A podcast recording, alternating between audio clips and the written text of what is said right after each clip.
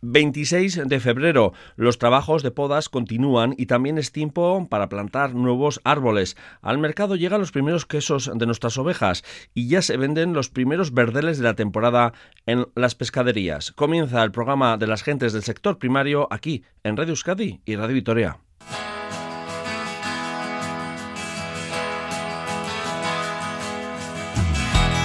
En Euskadi somos deficitarios en plantaciones de árboles de frutos secos de cáscara. En el municipio a la vez de Zambrana hay una finca experimental de una hectárea cultivada con 250 nogales, un trabajo fruto de la colaboración entre Neiker y la Asociación de Desarrollo Rural de Añana nueces, almendras y avellanas son cultivos alternativos y que permiten diversificar la producción de nuestros agricultores. Además, conocemos el huerto urbano de la Facultad de Educación del campus de Leyoa, un espacio de cultivo dirigido a la realización de prácticas de los futuros docentes. Y seguimos los consejos de nuestra experta en abono orgánico, Merche Miguel. Hoy nos enseña a poner en marcha un buen semillero.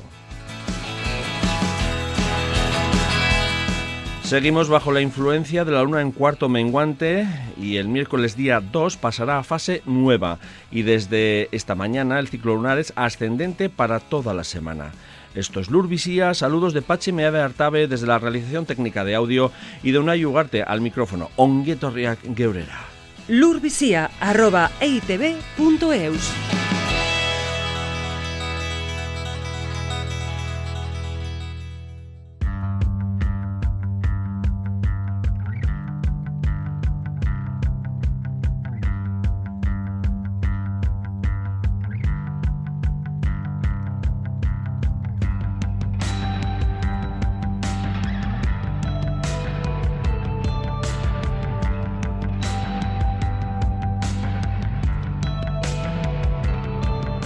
Euskadi cuenta con unas 200 hectáreas dedicadas a cultivos de frutales secos como nogales, almendros y avellanas.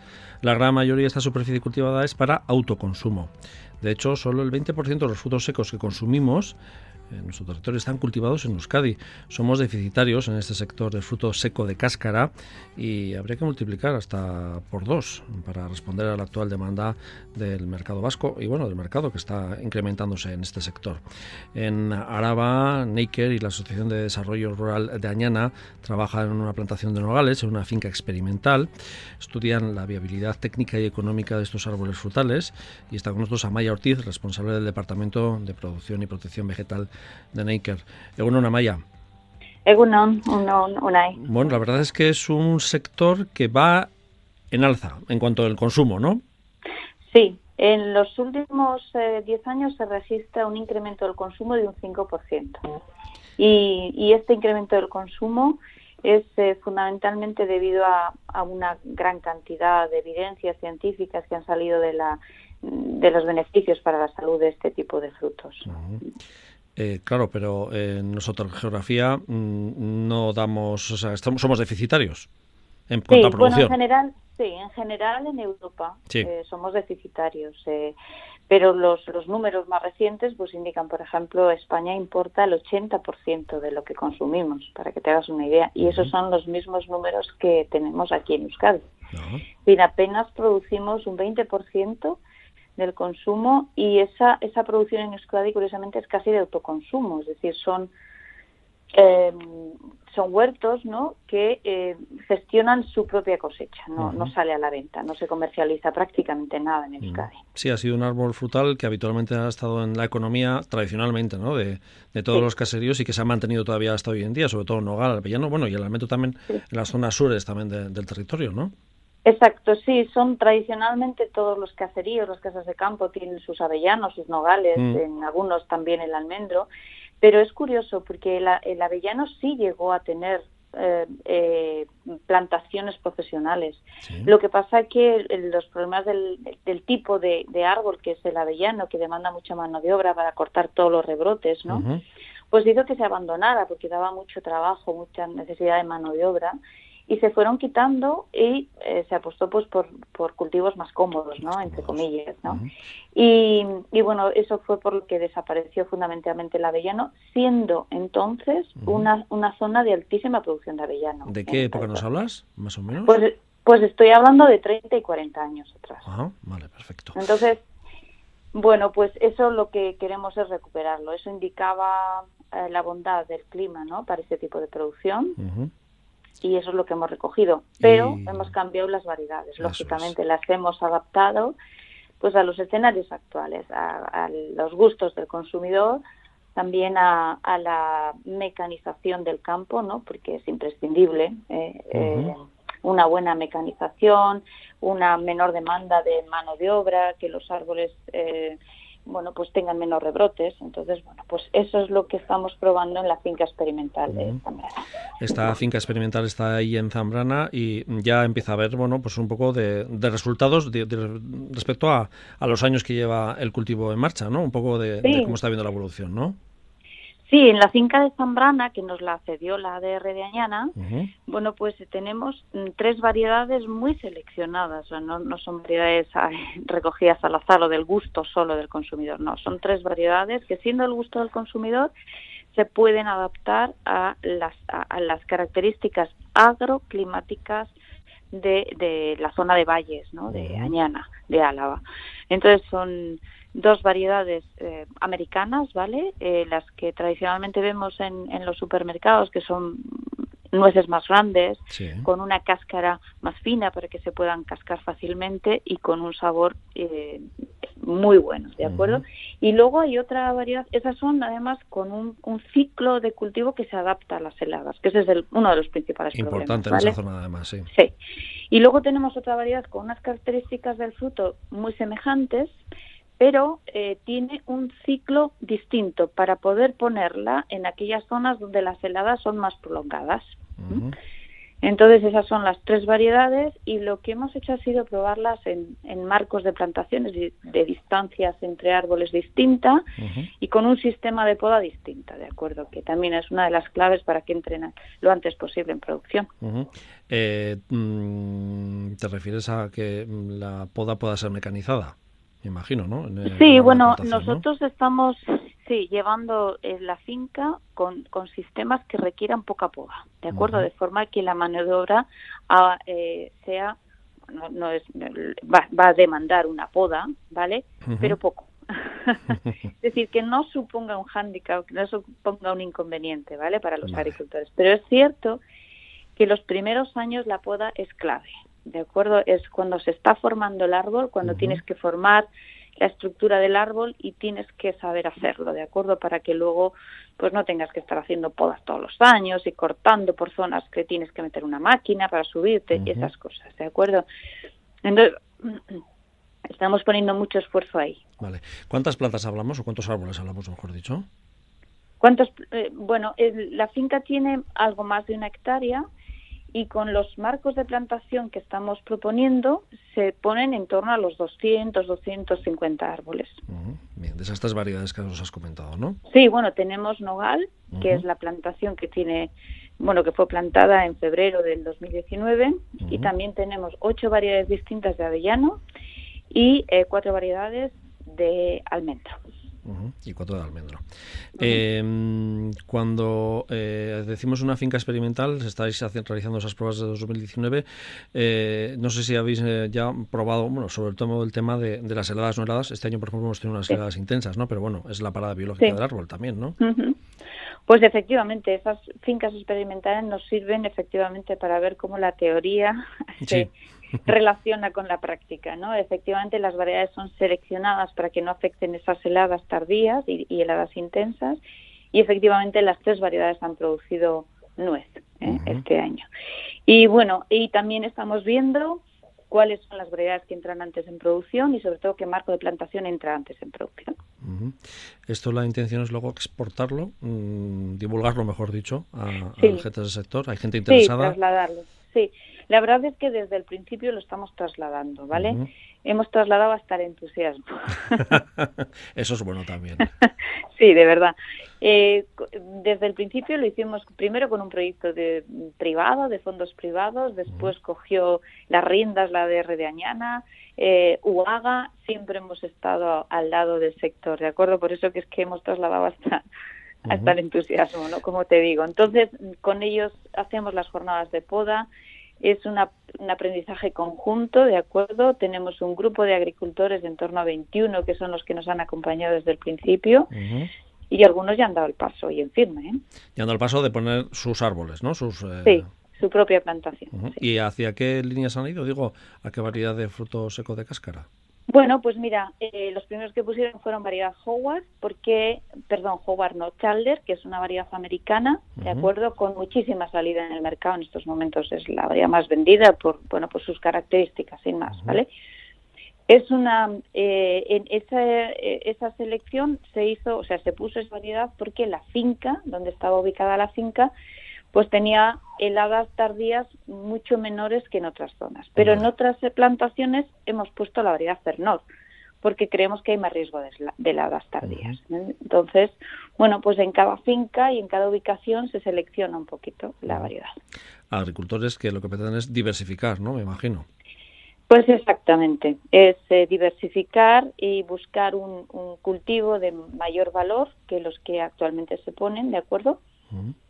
Y bueno, pues eh, eh, la, tierra tiene un límite, ¿no? Y entonces, bueno, pues lo que se trata es de introducir cosas nuevas y con más valor para que con menos hectáreas podamos tener una calidad de vida económica también semejante. Bueno, pues, que si tuviéramos muchas hectáreas. ¿no? Eh, este trabajo se está realizando en, el territorio alavés, eh, se está centralizando en esa zona, en la zona de Valles Alaveses, cuadrilla de Añana, comarca de Añana.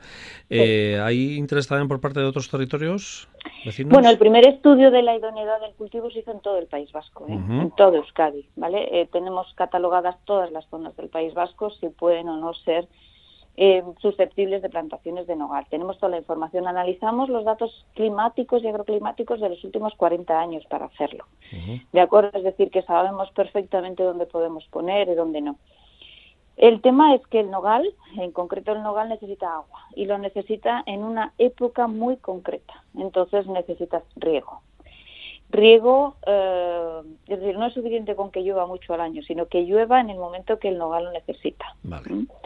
Entonces, bueno, pues... ¿Qué época es más o menos? Eh, bueno, son los meses de verano, ¿eh? ¿de acuerdo? Pero son los meses de verano cuando ya la nuez acaba de formarse, es pequeñita y está engordando, ¿de acuerdo? Y ese periodo es crítico, no puede estar sometido a estrés hídrico.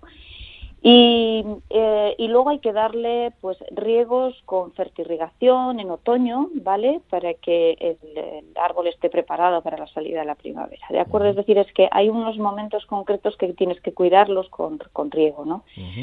Entonces, a veces ese es uno de los inconvenientes, es decir, tú tienes mucho agua, pero no en el momento adecuado, ¿no? Entonces, pues esa es la cuestión. O sea que estamos en un momento importante que es el, de la poda, que es al principio, ¿no? Sobre todo al principio, y luego esos periodos de riegos, ¿no? Que esas son las dos fases importantes.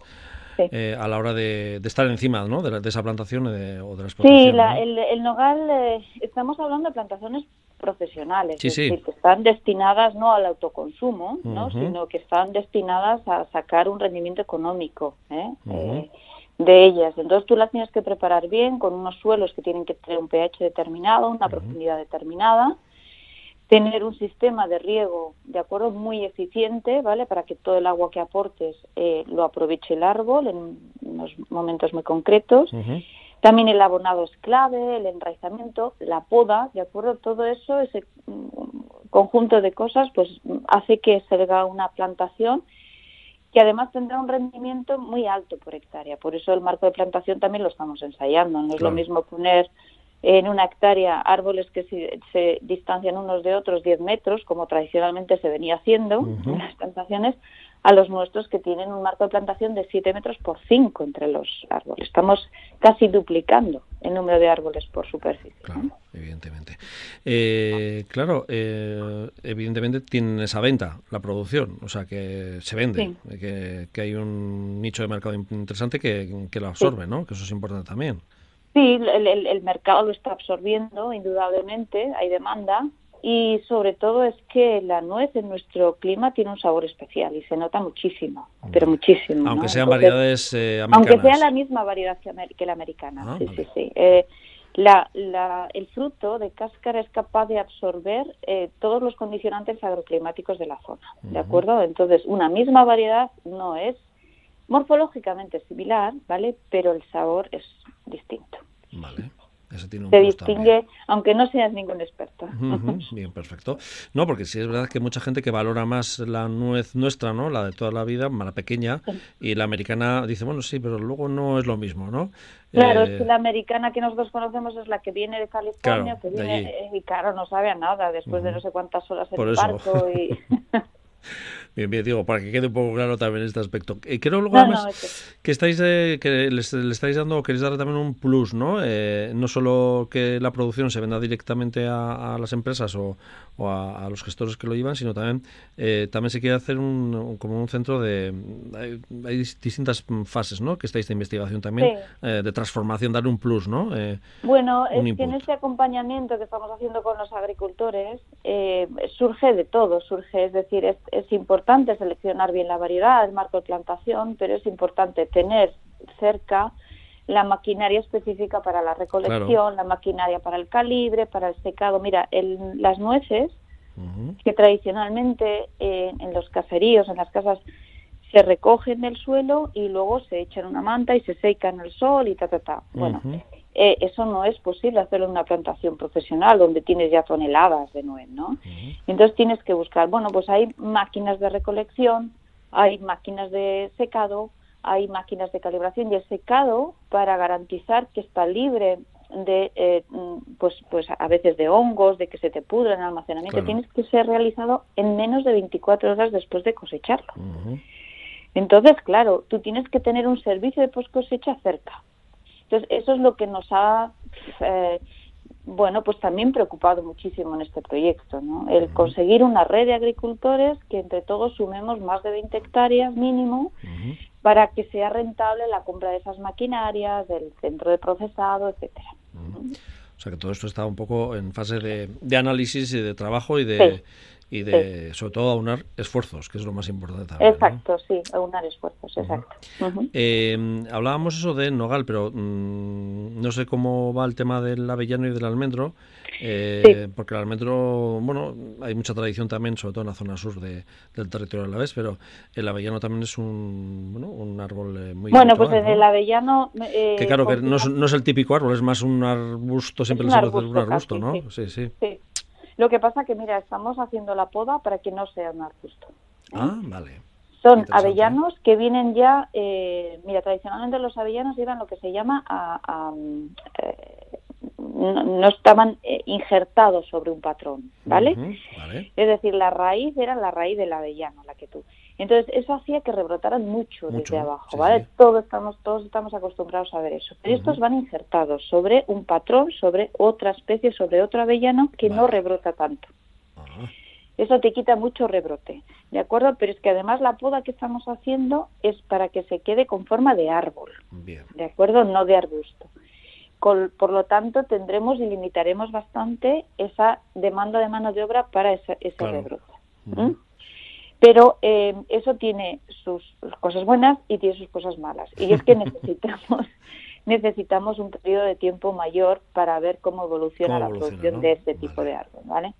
Entonces, bueno, pues eh, en el caso del avellano en España se están haciendo eh, hay mucho menos que nogal, ¿vale? Y se están haciendo experiencias de todo tipo, desde poner setos y recolectar a máquina, como algunas viñas, por ejemplo, ¿no? O, o, no, o recogerlo con barredoras, en fin, hay de todo. Eh, la cuestión es que sabemos que va a producir avellana, lo que no sabemos es cuánto. Por eso hemos metido ocho variedades distintas y el otro día yo les decía a los agricultores que no estoy en disposición todavía, no estamos en disposición de darles cuál es la mejor variedad. Es, decir, que el tema del nogal va un poco más avanzado, ¿no? Eh, hay unas conclusiones más rápidas y el avellano irá poco a poco y de lo cual hablaremos en otra pero ocasión. Bueno, es cuestión de pocos años. Por eso, que hablaremos en otra ocasión, en un par de años, el año que viene o, cuando nos deis esa buena nueva también, porque bueno, el avellano es verdad que es ese árbol que siempre ha estado en nuestro entorno, ¿no? Y, así y si tú, como tú decías, hace 30 40 años había tanta variedad de, de avellano, pues es, es interesante para, para muchas gentes del sector. Pues eh, Amaya Ortiz, responsable del Departamento de Protección y Producción Vegetal de Nike. Es que ricasco por acercarnos a este tema tan interesante. porque la, la diversificación de, de, nuestra producción es importante y sobre todo aunando esfuerzos entre investigación y agricultores, pues salen cosas más, más, más fructíferas. Y también nos acompañan las, los propios viveros ¿eh? que están produciendo la planta. Ah, importante. O sea que estamos todos. Muchas gracias, Amaya. De nada, a vosotros. En Radio Euskadi y Radio Vitoria, Lur Visía, el campo en tu casa.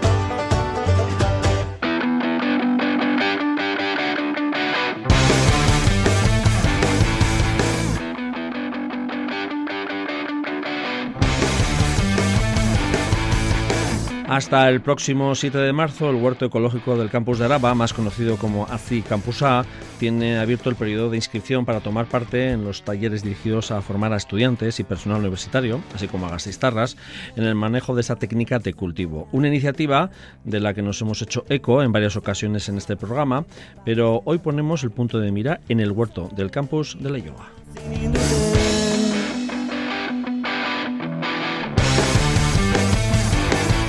Desde hace dos años la Facultad de Educación de Bilbao, en Leyoa, cuenta también con un huerto escolar, una parcela de cultivo con fines didácticos y que forma parte del proceso formativo de los futuros profesores y profesoras. Está con nosotros Gloria Rodríguez, que es la coordinadora de la huerta de la Facultad de Educación de Bilbao.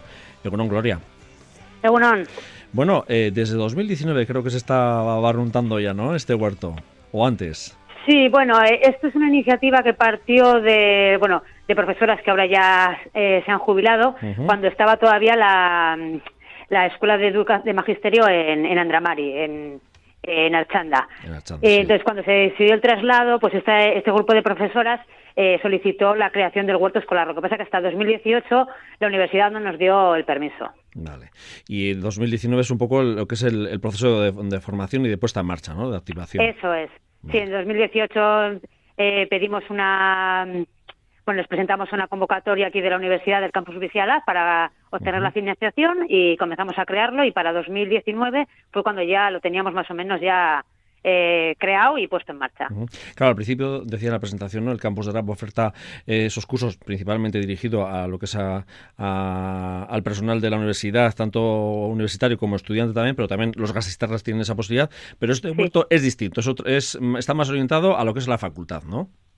Sí, eso es. Nosotros aquí el huerto lo tenemos como supone un aula más de, nuestra facultad y está enfocado para la formación de nuestros alumnos y alumnas, tanto en el grado de educación infantil como de primaria y en el grado de educación social pues también estamos haciendo algunas cosillas. Me imagino que el objetivo principal es, eh, bueno, eh, que que esta moda, pero también tendencia y formación en huerto ecológico se traslade a, a, a los distintos eh, centros escolares en los que ya cuentan muchos centros escolares con eh, un huerto ecológico de ese estilo, ¿no?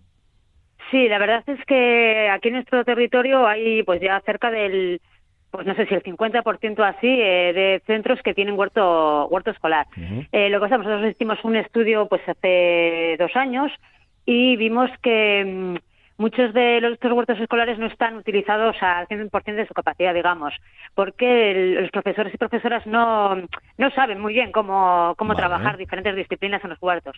Entonces, por ello decidimos eh, nosotros enfocar nuestro huerto a la formación de los futuros y futuras docentes para que cuando vayan a, a sus en sus futuros eh, trabajos eh, uh -huh. centros escolares puedan eh, realizar actividades educativas con los niños y niñas de infantil y de primaria. Claro, porque hasta ahora hemos tenido una serie de dinámicas eh, formativas eh, dirigidas a los, los, que van a ser maisus y andreños, ¿no?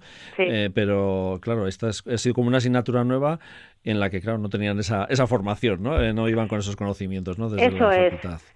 Sí, nosotros aquí lo que hacemos es trabajar, bueno, cómo crear y mantener un poco un huerto escolar desde el punto de vista de de la agricultura ecológica, uh -huh. pero le damos también más, más fuerza a, el, a su uso didáctico. Es decir, qué tipo de actividades pueden hacer luego con los niños y niñas para trabajar tanto las ciencias experimentales como otras otras asignaturas, otras áreas. ¿Qué contenidos en concreto sois los que soléis eh, dar en ese huerto? Bueno, en la parcela, descríbenos un poco, creo que está cerquita de lo que es la facultad, ¿no? Sí, bueno, el huerto lo tenemos aquí justo eh, al lado de la facultad, está en una de las campas que está en la salida del garaje, o sea, uh -huh. lo tenemos aquí a, a nada, a, a, cinco metros de, de la facultad. Y bueno, nosotros hacemos, eh, como te digo, las eh, utilizamos en diferentes asignaturas. Eh, la verdad es que el mayor uso lo damos en las asignaturas relacionadas con la didáctica de las ciencias experimentales, pero también hemos hecho algunos pinitos en didáctica de la música, de expresión audiovisual y práctica, o sea, y artística, perdón. Y, por ejemplo, en las ciencias experimentales, que es mi área, ahora mismo, por ejemplo, tenemos puesto en marcha un proyecto para trabajar la indagación, el aprendizaje mediante indagación que consiste en, en, que los niños y niñas participen en el, en el proceso de investigación, haciendo verdaderas eh, investigaciones, pues estamos haciendo unas eh, investigaciones para ver qué factores afectan al crecimiento de, en, concreto, de la planta lenteja. Hemos utilizado, pues cómo afecta la luz, eh, la ausencia o la presencia, el color de la luz, la compactación del suelo, la humedad, etcétera. Entonces tenemos aquí puestos una serie de experimentos que cada grupo tiene asignado un factor y va, y va haciendo el seguimiento, recogiendo datos, etcétera. Bueno, lo típico de una investigación científica. O sea que hemos pasado de aquella época en la que hemos pasado casi todos eh, por la escuela de eh, conseguir que, germine una lenteja en nuestra casa, ¿no?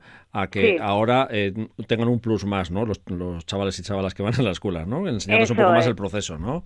Sí, eso es. Lo que queremos, lo que queremos hacer es también eh, que haya un contacto, aumentar el contacto con, las, con los sistemas naturales, aunque no sea un sistema natural, un huerto, pero bueno, que haya es importante también ese contacto con, con, la naturaleza, que es un poco lo que estamos en falta hoy en día. Muchos de nuestros alumnos y alumnas vemos que salen a la huerta y es como, ay, que me mancho de barro, ay, qué asco una lombriz.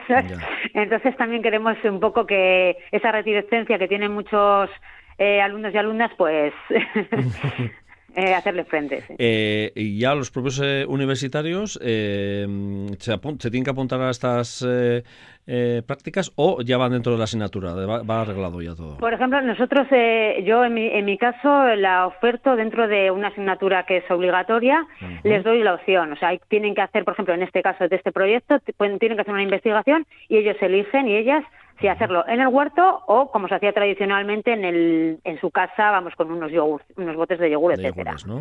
entonces eh, damos nuestro huerto es pequeño no pueden ir todos y todas al huerto pues, es inviable. Entonces eh, les doy la opción y luego entre los que solicitan hacerlo, pues hacemos un sorteo, digamos, para ver a quiénes les toca. Y la verdad es que es muy demandado. Eso te iba a decir, ¿no? Que yo creo que es una tendencia, eh, antes decía al principio, no moda, ¿no? Pero yo creo que es una tendencia que va a seguir y que se mantiene, ¿no? Porque cada vez estamos más preocupados los padres, las madres, los y también que los que conozcan, ¿no? Que sus niños eh, conozcan un poco lo que es la, naturaleza, ¿no? Y en este punto de vista, la huerta es un arranque importante, ¿no? Para saber qué es lo que comen, ¿no? Eso es. Eso es, nosotros lo que buscamos es que vean, o sea, hacerlo como una experiencia más real, o sea, con lo que es el sistema de producción real. Y bueno, aparte de, trabajar también, este es un ejemplo el que te he puesto, pero también hacemos otro tipo de, análisis.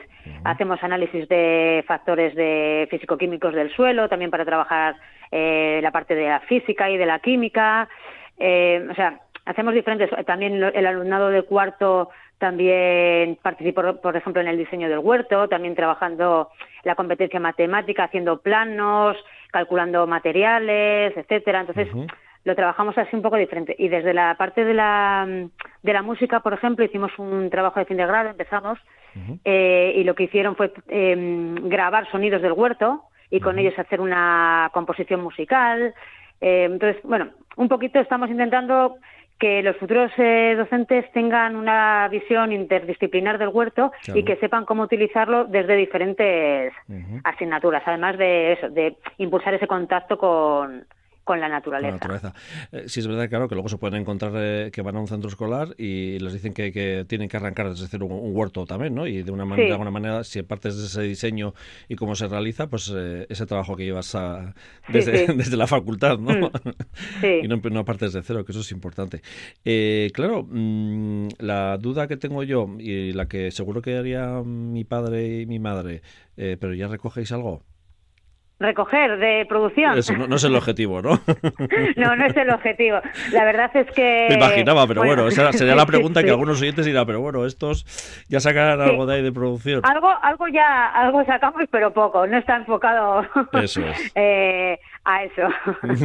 es otra, es otra, es otra liga, ¿no? Distinta. Eso es, eso es. Aquí pues de aquí puedes sacar pues tres kilos de cebolla y 20 lechugas, unas acelgas y, poco más. No. Me imagino que el estudiante lo agradecerá, ¿no? La estudiante también lo agradecerá, ¿no? esas prácticas, ¿no? Esa posibilidad de prácticas que dices que tiene éxito, eso quiere decir que, que les interesa, ¿no? la verdad es que, como te digo, sí que es demandado. Luego, la verdad es que mucha gente que se anima y luego cuando va al huerto se echa para atrás, por eso, por el tema que te digo de, ay, que está lloviendo, tengo que ir al huerto, que está de barro, no sé qué. Pero bueno, los que tienen y las que tienen interés, eh, pues están mucho más motivados para a la hora de hacer los proyectos de que llevamos a cabo en la asignatura. Eh, ¿Hay alumnos y alumnas de otras eh, facultades, de otros grados que también acceden a este mm, vuestro sitio? ¿A este huerto? Bueno, nosotros, he, visto, por ahí algunos de graduado social, no sé si... Sí, en, nosotros en nuestra facultad tenemos educación primaria e infantil y graduado, eh, graduado social. Vale. Entonces nosotros con los de graduado social este año por lo, eh, lo que hemos hecho es a, través de una de las profesoras que imparten ese grado eh, ofrecer unas em, actividades de aprendizaje-servicio. Vale. Entonces eh, han participado, creo que han sido 14 alumnos y alumnas del grado de educación social.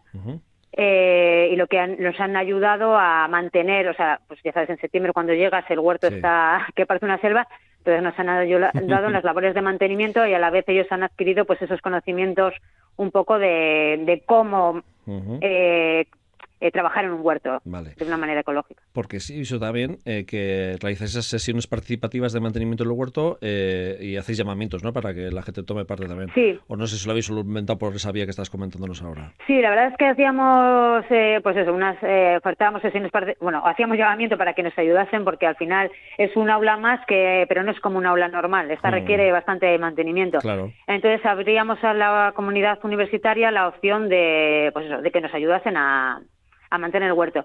Y la verdad es que el éxito de esas llamadas no ha sido muy, muy grande. Esto de ir a quitar hierbas como que no mola, ¿no? Sí. Entonces, por eso buscamos esta vía a través de la, esta profesora que te digo del grado de Educación Social. Y la verdad es que este año hemos tenido suerte y ya te digo, 12 o 13 alumnos y alumnas de este grado han participado. O sea, que están ahí como eh, fieles al huerto de alguna manera. Em, también creo que hay posibilidades eh, para los que están eh, en el tramo final, ¿no? los másters o el trabajo fin de grado STFM tan famoso que tienen todos al final de la carrera. También creo que también pueden utilizarlo como zona de experimentación o de prueba, ¿no? Eso es, nosotros lo ofertamos ah, no solo para nuestros grados, también o sea, está abierto a que lo pueda usar cualquier persona de, la universidad. Y nosotros en concreto hemos hecho en el huerto escolar, hemos hecho eh, dos trabajos de fin de grado. Uno, el que te comentaba sobre la actividad sobre didáctica de la música. Eso, fue a través de un trabajo de fin de grado que hizo un, bueno, uno de nuestros alumnos. Y luego otra, otra alumna, por ejemplo, ha hecho un trabajo de fin de grado eh, que consistía en proponer actividades para mm, trabajar de una manera práctica la, la didáctica de las ciencias experimentales en el huerto escolar. Gloria, cuando a tiro pasado os encontréis con antiguos alumnos que ya han pasado, bueno, lleva poco tiempo de en marcha, ¿no? Pero no sé si mm, habéis visto, oye, pues eh, que hemos tenido, hemos ido a tal centro, nos ha tocado trabajar en tal centro y, y hemos tenido que gestionar o, llevar o poner en práctica módulos o, mm. bueno, talleres con nuestros alumnos. Eh, ¿Les ha servido? ¿Habéis tenido ese feedback? La verdad es que todavía, como digo, el, huerto empezó en 2019, claro, y luego ten en cuenta que ha estado la, pandemia, en medio. Entonces eh, empezamos con fuerza, luego nos deshinchamos, bueno, nos deshinchamos, no, es que no había posibilidades de salir al huerto porque no nos dejaban, no nos dejaban. Y entonces este año es cuando hemos empezado otra vez a usarlo. También al lado del huerto hemos construido el año pasado un, un, ¿cómo se dice? Un estanque. Un estanque, un humedal. Un, sí, un humedal. Y también ese todavía no lo hemos empezado a utilizar y este año en, pues ya lo vamos a empezar a utilizar pues para trabajar el concepto de ecosistema, los componentes de un ecosistema, las cadenas tróficas, integraciones biológicas, etcétera, de una manera práctica en un ecosistema real que tenemos aquí al lado. Bueno, podemos decir que esta primavera arranca toma velocidad de crucero el... Sí, esa es nuestra intención, a ver. eso está bien, ¿no? Queríamos conocer un poco en qué situación estaba, cómo iba y también nos parece interesante, ¿no? Que nuestros futuros profesores y profesoras pues también, eh, bueno, pues eh, que sepan lo que es trabajar con la tierra, ¿no? Con la tierra y con el ecosistema en general que hay en torno a una parcela, ¿no? de, cultivo. Gloria, ¿tú estás satisfecha como profesora? Pues sí, la verdad es que yo siempre te, cuando me, Digo, lo cuentas yo lo cuentas con pasión, eh, esa sensación la, transmites. Yo la verdad es que siempre he sido muy, no he tenido la oportunidad porque vivo en un, o sea, en una ciudad, pero siempre he sido muy de, de, monte, o sea, me encanta el monte y siempre he querido tener una huerta, entonces para mí la oportunidad de tener aquí la huerta, aunque no sea mi huerta, entonces eh, a mí eso me llena ya. Y ya ir con el alumnado a hacer allí, en lugar de estar en un aula con un PowerPoint enseñándole los, los las cadenas tróficas, etcétera, en, en, un PowerPoint, ir a la huerta y ver allí en vivo y en directo los animales que allí viven, o sea, no sé. También hacemos, estudiamos la biodiversidad del huerto, escogemos muestras de, de, la compostera, del suelo, del musgo, etcétera, las analizamos en el laboratorio. Entonces, te da te da juego para ver que no es teoría, o sea, no lo hacemos de un modo teórico. eh, que eso es lo que, hubiésemos querido todos cuando íbamos a la escuela, aparte de la lenteja. Fíjate que la lenteja nos encantaba hacerla, pues no te imagino si tienes la posibilidad de ir a, la huertica de la escuela, ¿no? Con el profesor o con la profesora, eh, que la verdad es un plus. Me alegro que sea un plus personal para ti como con trabajo y también con tus, tus alumnos y alumnas, Gloria. Pues eh, sobre todo eso, como lo transmites con energía, pues solo que nada. Que, a ver, si se animan más. eso, a darle a la azada, aunque no sea la azada tan, tan real como, como una huerta habitual, y eso que estáis en un entorno que al lado hay muchas huertas y mucha zona natural, o sea que tenéis que aprovechar. Sí, lo que pasa es que queríamos algo eso, que estuviese a pie de nuestro, para poder usarlo, porque al final si te tienes que desplazar a 500 metros no, no vas. No, vas, Entonces, aquí bajamos en el momento que queremos. me han quedado un cuarto de hora, venga, vamos a ir a la huerta a hacer. Eh, a ver allí la, la, lenteja, a ver cómo va o, cómo va la lluvia. Sí, sí, sí, efectivamente.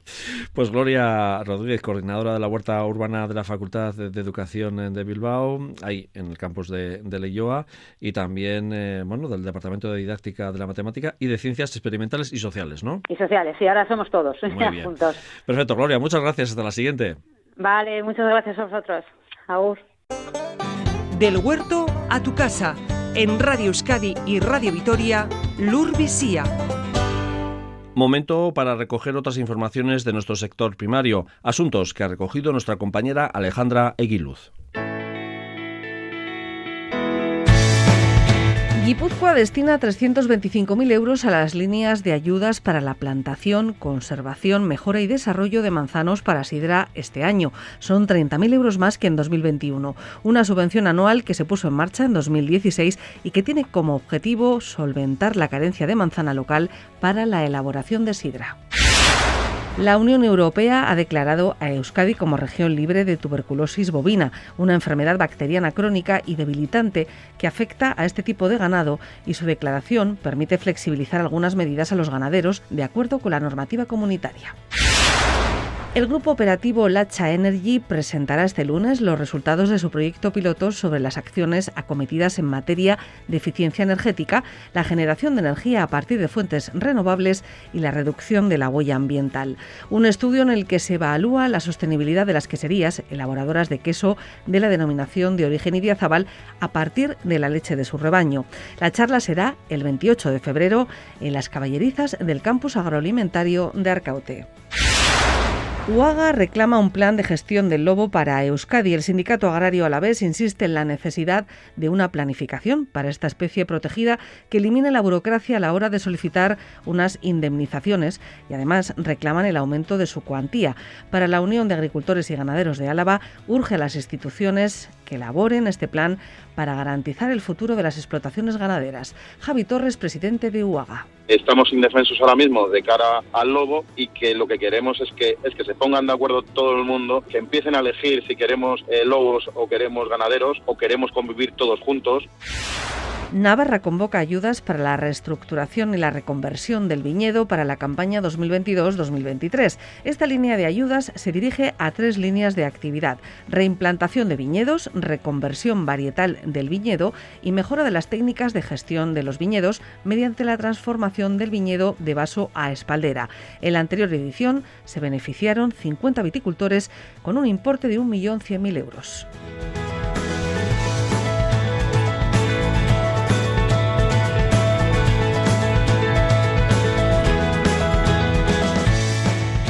lurvisía.eitv.eus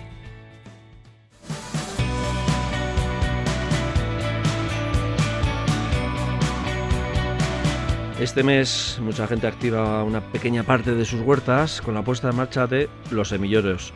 En febrero hay que bueno, practicar esa siembra de muchos cultivos, cargar la tierra pues, a partir de abril, mayo, y hay que recurrir a una parte del invernadero, de esos invernaderos que se tienen en casa también, o esas cajas de polispan, o ese semillero casero de toda la vida que eran ventanas antiguas que se reciclaban y que se hacían, pero bueno, que todavía se siguen haciendo.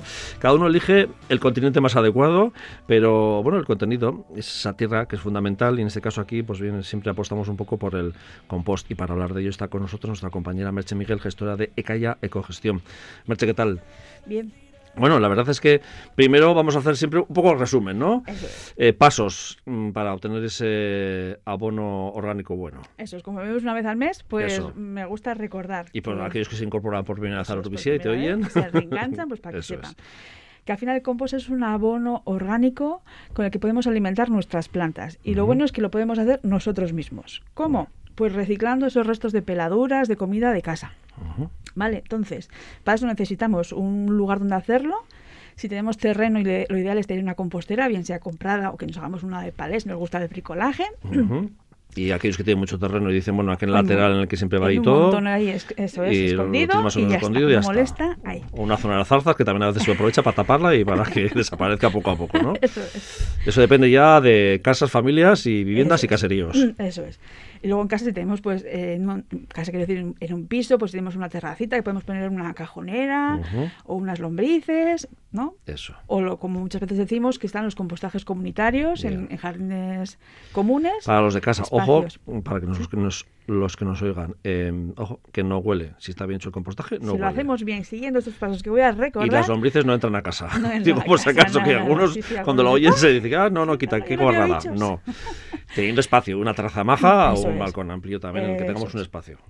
Eso también hay que tener en cuenta. Un lugar para colocarlo. Eso, es. Porque al final el compostaje en realidad lo hacen los bichitos, mm. los microorganismos y los macros que pueden ser las lombrices si tenemos una cajonera. Eh, y nosotros lo que solo tenemos que hacer es cuidar esas mascotas que nos van a agradecer fabricando el abono orgánico. Me ha gustado lo de las mascotas. Nuevas mascotas en el hogar. Eso es son muy trabajadoras, solo tenemos que darles de comer, que son nuestros restos orgánicos, cuidar que de vez en cuando beban, mantener la humedad, que ahora en invierno es un problema que solemos tener, y, y de vez en cuando airear, moverlo para que tenga oxígeno, porque es un siempre lo recuerdo, el compostaje es una descomposición aeróbica, necesita aire. Cuando no es aeróbica, cuando metemos mucha cantidad y se nos prensa, lo que hace el peso se prensa, no hay oxígeno dentro, los bichitos esos se mueren y, aparecen otras bacterias que son anaerobias, que trabajan sin oxígeno. Pero el problema de esto es que en vez de compost lo que nos sale general es una metanización, ¿no? Huele mal. Huele mal. Huele mal. Y luego también por abajo se nos suele escapar ese liquidillo marrón asquerosillo que huele también, que sería el lixiviado. Entonces, para evitar estos problemillas, que esto sería señal de que no lo estamos haciendo bien, tenemos que airear. Tenemos que tener cuidado con la, con la mezcla de que echamos de comida, de orgánico, con la parte marrón o dura o seca, que es, pues eso, las virutas de triturado, de, ramas, el serrín, eh, cartón, paja, lo que podamos tener. Eso hay que compensar bien para que se creen agujeros dentro del montón, que haya oxígeno y también una capita de agua, pero la justa. Como todo un equilibrio de comida que queda de esos bichitos, ¿no? Como al ser humano también tiene que haber un equilibrio. y cuando nos pasamos, pues eso. Si se nos seca, los bichitos se ponen en huelga porque quieren beber, si no, no trabajan. Eso es. Si nos pasamos, que es algo que ocurre ahora en invierno, que llueve. ¿no? Que llueve más, más. Nos podemos descuidar, ¿no? O en primavera también, que depende cómo venga. Pues se puede haber un exceso de agua. Entonces, eh, a los bichitos también muchas se veces las composteras no están bien cerradas, cerradas selladas, no, se- no no se sellan del todo bien, ¿no? Sí, Y cuando son de palés lo que tenemos que intentar es cubrirlo bien con algún plástico, con algo que, Vale. que evite cuando hay esas jornadas que están lloviendo eh, un montón, ¿no? Sí. Pues de manera que no entre el agua, evitar entrar lo máximo posible. Y las composteras estas verdes, marrones, las de plástico, Sí. Que hay veces en la que con el tiempo se va a eso, ¿no? Descuadrando. Entonces siempre sí. queda un agujerillo por el que entra el agua. Sí que se cuela el agua. La Vale, Entonces, claro, si además el que entra el agua y nos da un poco pereza ir hasta allí, ¿no? Hasta el cubo para echarlo, muchas veces vamos, pa, lo volcamos y nos vamos. Nos vamos, sí. Es que me encuentro muchísimo este caso de que se nos olvida, se les olvida a la gente, es que como hace mal tiempo, echan, lo vuelcan y se les Ya. olvida echar la parte marrón. Vale. Encima, si tiene un agujerillo y se moja, lo que pasa es que todo lo malo se nos está acumulando. Entonces, eso va a oler mal. Pero no es que el proceso sea así, es que nosotros lo estamos haciendo mal. Vale. Que podemos echarlo, entrar a casa si está lloviendo o lo que sea, pero Sí. luego que sepas que al día siguiente pues tienes que aplicar esa parte de Tenemos marrón pendiente eso o es, airearla eso es. o lo que sea, ¿no? O un truquito podría ser tener, yo qué sé, eh, serrín en casa. Entonces, cuando tú sacas, vas a sacar el cubo, échale un poco y premezclalo. Entonces, así llegas, vuelca- vuelcas y de lo malo, malo, Vale. Ni tan mal, ¿sabes? Ya llevas un poco Bueno, mezclado. febrero todavía es un mes que puede haber restos de, de muchas cosas, ¿no? Que igual el resto, que a partir de ya marzo, abril ya no hay tanto. No digo de marrón, ¿eh? De- que te lo puedes encontrar más fácilmente, ¿eh? En, Sí. en el entorno de, de una casa. Eso es. O echarlo y coger una hojarasca y, y cubrir la parte de arriba, aunque sea. es, por ¿Vale? ejemplo. Así cuando otro día volvamos con más tiempo, pues ya tenemos ahí el marrón El ya. marrón y luego y lo podemos mezclar antes de añadir más, ¿vale? Vale, perfecto. Eh, y, y con el, para el tema de las tapas que se descuadran, eh, os voy a dar un truquito. Vale, si muy bien. tenéis de estos compostadores que se unen las esquinas, ¿no? Con estas varas que van de arriba abajo, Sí. lo que podemos hacer es levantarlo, las de la parte de adelante, donde cae la tapa, ¿no? Por, sí. la, por la parte de atrás está la bisagra, Sí. por delante cae. Y suelen tener adelante, si, si, si es un modelo, Por donde abrimos y cerramos, vamos. donde abrimos y cerramos suelen tener también un agujerito. Entonces ahí lo encajamos la vara que va de arriba abajo, no sé si me explico bien, Sí, y ahí entonces le deja ya perfecto, vale, encajonado. Ya te va a hacer un vídeo, si quieres, para que lo pongas en la Vale. web y la gente lo pueda consultar. perfecto. Porque si, si tiene vicio de irse la tapa para un lado y, y- y la cajonera está abajo centrada, Ujú. Pues eh, con la vara lo que hacemos es obligarle a encajar con la parte de abajo. Vale. Entonces ya Que se ajuste y que se quede claro. Se y, que, y ajusta. que no se desequilibre la. no.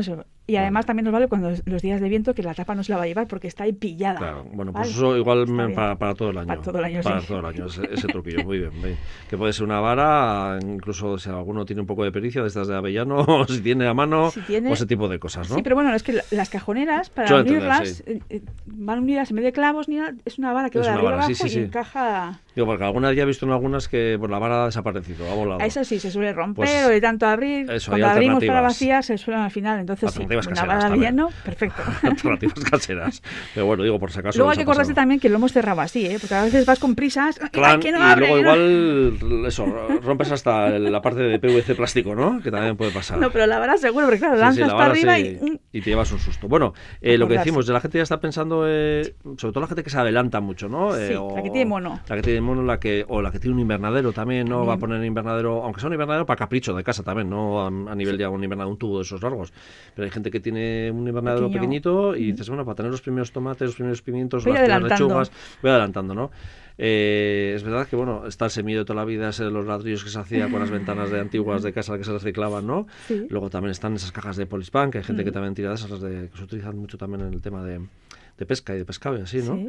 Y, y luego también, bueno, pues el que tiene un invernadero pequeño, Mm. eh, que dices, en este huequito puedo poner ahí... Pero hay gente que también, por ejemplo, empieza desde con esas cajas de Polispan en casa al lado de la calefacción, ¿no? Sí, Para que un pucarcito que tenga luz para que germine y... Eso es. Y lo que nos hace falta es que las plantas, para hacer un buen semillero, Eso es. eh, tengan alimento, ¿no? Por un lado. Para que la semillita empieza a Que esa sacar tierra, que esa la tierra patita. sea buena, ¿no? Que, que tenga componentes... ¿A qué le llamas buena? Porque yo te voy a decir cómo hacer un buen semillero reutilizando la tierra vieja. Dale, yo me imagino que sea que tengas un buen compost que esté bien elaborado, un buen abono orgánico, Claro, ¿no? necesitamos para el semillero un buen sustrato que sea mullidito para que las raíces, en cuanto empiecen a asomar, tengan fácil meterse y no sea algo pelmazado, ¿no? Sí.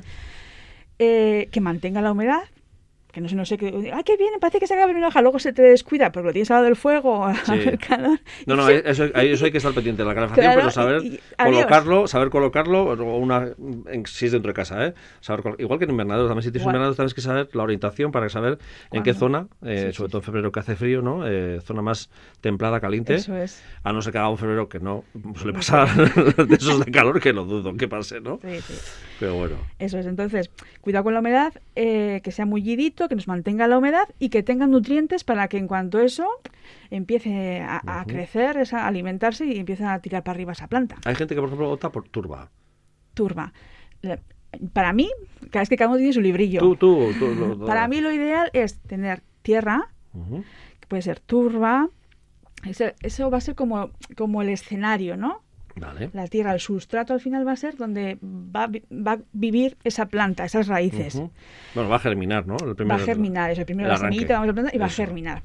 Pero en cuanto salga la patita de las semillas, lo que necesita es expandirse y alimentarse, ¿no? Es como los niños, cuando nacen, enseguida se enchufan a la teta y empiezan a crecer. Pues esto es lo mismo, en cuanto saca la patita, la, raíz por la semilla, lo que quieres encontrar es alimento. Entonces, la turba tiene alimento, pero si encima le añadimos más con nuestro abono, pero que este, en este caso hay que utilizarlo ya el compost maduro. Muy maduro, ¿no? Muy maduro, porque date cuenta que las, lo que siempre decimos, si, si no está muy maduro, Quemaría, se pueden quemar las raíces. y, estas que son recién nacidas, pues imagínate. Entonces, cuanto más maduro, si seis meses, es decir que es lo habitual.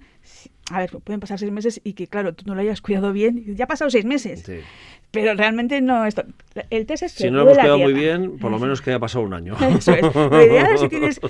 Tampoco hace falta mucha cantidad para un semillero. Entonces, si reguardas de un año para otro, pues ese sería ideal. ¿vale? Seis meses, un año. ¿Y dices ustedes una combinación de turba con eh, abono orgánico, con compost? Con compost, pues maduro y luego un poco también de arena.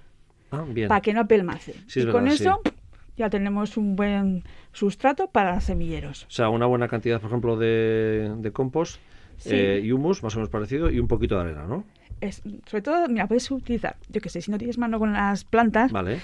y durante el invierno, al lado de la calefacción o lo que sea, mm. se te ha muerto alguna planta y tienes ahí el tiesto vacío, puedes aprovechar ese, en vez de tirarlo, también, sí. Lo puedes reutilizar, ¿no? Porque al final eso va a ser como el, con, el, el continente, ¿no? Sí, sí, sí, sí y vamos a meterle, vamos a enriquecerlo, vamos a, a, revivirlo. ¿Con qué? Con el abono orgánico.